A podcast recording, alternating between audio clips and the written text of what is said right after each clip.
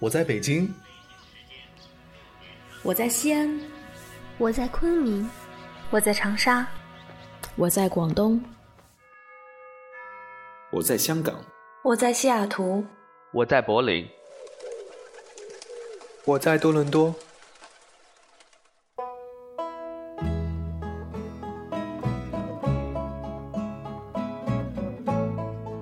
我们生活在不同的城市，我们来自不同的地方，我们从事不一样的工作，我们在不同的国家求学，我们隔着太平洋，我们横跨不同的时区，或许我们离你很近，或许我们离你很远，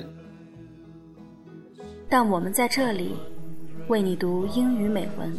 为你读英语美文，为你读英语美文，为你读英语美文，为你读英语美文，为你读英语美文。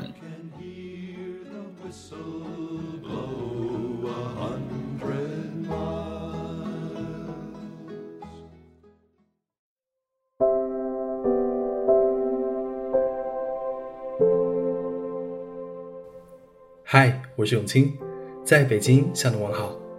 欢迎收听《为你读英语美文》，欢迎关注我们的微信公众号“为你读英语美文”，获得原文。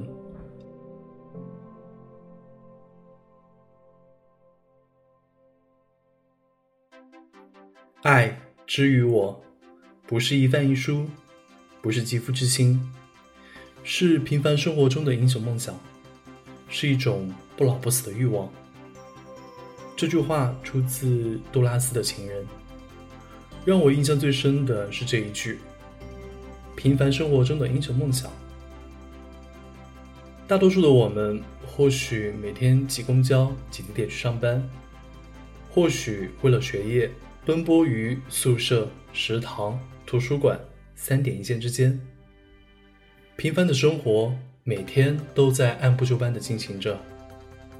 英雄梦想好像离我们很远，但是。也悄悄地埋藏在我们的心中。最近在热映的电影《飞鹰艾迪》就讲述了一个这样的英雄梦想。他视力很差，腿受过伤，连教练都说你不是这块料。但他的英雄梦想却是参加奥运会。As we embark on a new era for sport. it's an opportunity to discover a new kind of athlete. Okay, hands up. That was my fault. For as long as I can remember, champion. It has been my ambition become an Olympian. Eddie, you are not an athlete. You're right. I'm never going to go to the Olympics. I'm going to go to the Winter Olympics. You will never be Olympic material. Let's do it.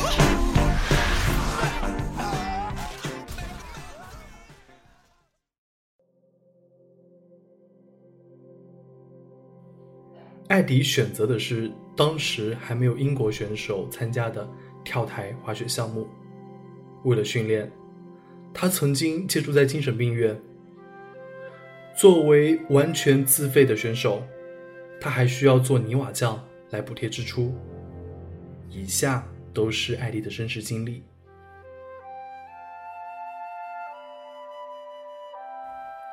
Eddie Edward was born in Gloucestershire, England, in 1963.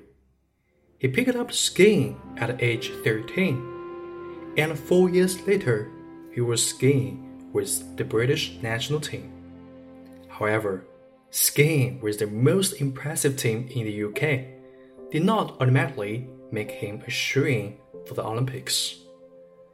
He was heavier than a lot of his competitors, and he wore glasses as thick as wooden coasters. He ran out of money attempting to qualify as a downhill skier in the 1984 Games. I did not have much money so thought I'd better find something cheaper to do. Edwards said. I went along to the skiing jumps and thought, that looks alright.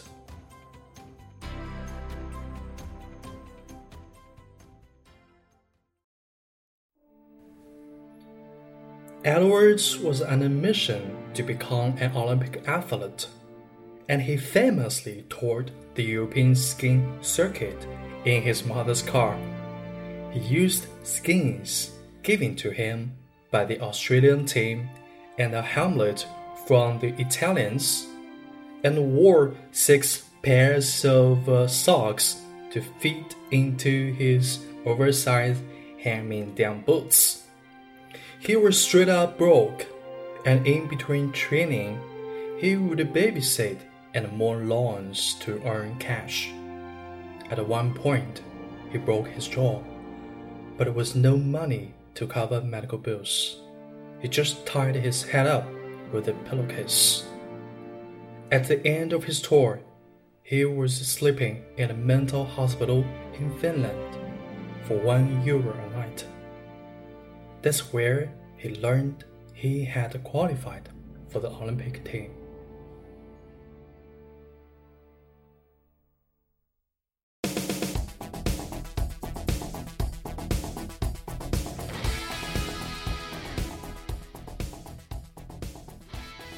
Edwards competed at the Calgary Games in 1988. By this time, he was a household name in the UK, a true underdog for the people. Members of the media were more interested in him than practically any of the frontrunners. Unfortunately, he came in last, jumping a mere 55 meters on both his turns. Edwards remained optimistic about his career, even as critics were tearing him down for making a mockery of the Olympics.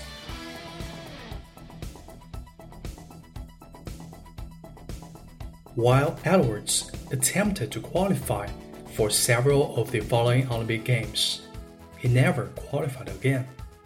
He did, however, become a worldwide sensation. He appeared on The Tonight Show, landed a sponsorship deal with Eagle Airlines, and for a while, his face was on pins, t shirts, and all kinds of merchandise. He even recorded a couple of songs, one called Fly Eddie Fly. As of last year, Edwards is living in a quiet life in the UK town of Woodchester with his wife and two daughters.